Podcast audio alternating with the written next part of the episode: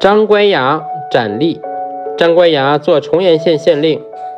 一天，一官府职员从钱库里出来，张看见他鬓发旁的头巾下夹带着一枚铜钱，便责问他：“原来那是钱库中的铜钱。”张乖崖命人把他抓起来鞭打。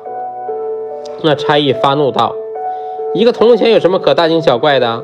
就要鞭打我？你能鞭打我，总不能杀我吧？”张乖崖提起笔判决说：“一日一钱，千日千钱。假使用绳子当锯子，也能把木头锯断；假使一滴水，一滴水日丑九天长，也能把石头滴穿。”张亲自提着剑走下台阶，把他斩杀了。